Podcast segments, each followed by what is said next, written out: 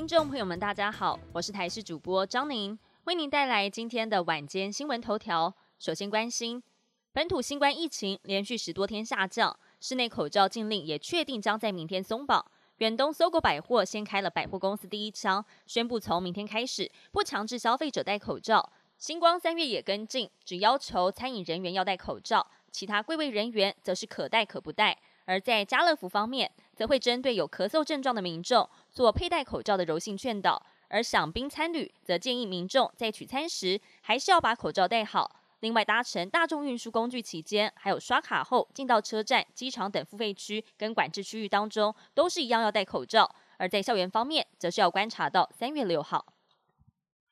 缺蛋效应现在连带影响到连锁素食店了吗？有民众在今天早上九点多要到素食店麦当劳买蛋系列的商品，结果店家贴出了公告，一共有七样蛋系列商品销售超出预期，暂时无法供应。对此业者回应说，这是属于个别餐厅情况，目前鸡蛋的供货是正常，并强调蛋系列商品明天就会正常供应。但实际到了外送平台下定隔天早餐的预订单，还是有分店没有提供蛋系列商品。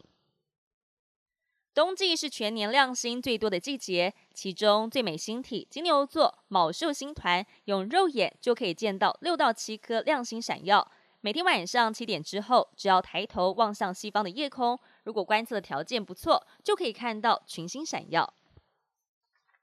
国际焦点要带您关心到，美国日前用飞弹击落了多颗大型高空气球，指控中国企图刺探美国军情机密。为此，美中两国仍然持续的交锋当中。而根据了《华盛顿邮报》引述多名美国官员指出，中国的间谍气球其实今年一月从海南岛升空，就已经在美军的追踪掌握当中。研判号称，中国夏威夷的海南岛不仅是度假胜地，也是解放军的重要基地。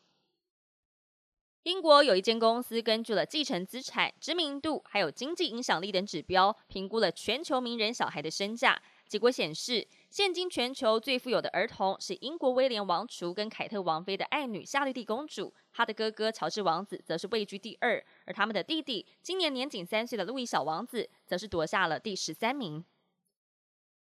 本节新闻由台视新闻制作，感谢您的收听。更多新闻内容，请持续锁定台视新闻与台视 YouTube 频道。